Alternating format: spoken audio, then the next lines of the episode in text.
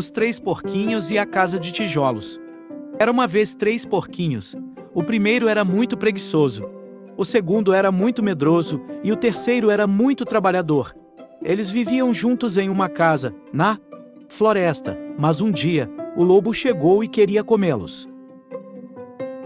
O porquinho preguiçoso decidiu construir uma casa de palha, porque era mais fácil e rápido. O porquinho medroso decidiu construir uma casa de madeira, porque era mais forte do que a palha. Já o porquinho trabalhador decidiu construir uma casa de tijolos, porque sabia que era mais segura e resistente. Quando o lobo chegou, primeiro ele foi para a casa de palha. Ele soprou com toda a sua força, e a casa caiu em pedaços.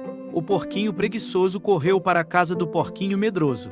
E juntos eles trancaram a porta, mas o lobo soprou novamente, e a casa de madeira se desfez. Então, os dois porquinhos correram para a casa de tijolos, onde o porquinho trabalhador os recebeu com alegria. O lobo soprou, soprou, soprou, mas a casa de tijolos não caiu. O lobo tentou entrar pela chaminé, mas o porquinho trabalhador havia colocado uma panela com água quente no fogo. E quando o lobo tentou entrar, caiu dentro da panela. Os três porquinhos aprenderam que o trabalho duro e a perseverança são importantes, e que é melhor se preparar para o futuro do que ser preguiçoso ou medroso.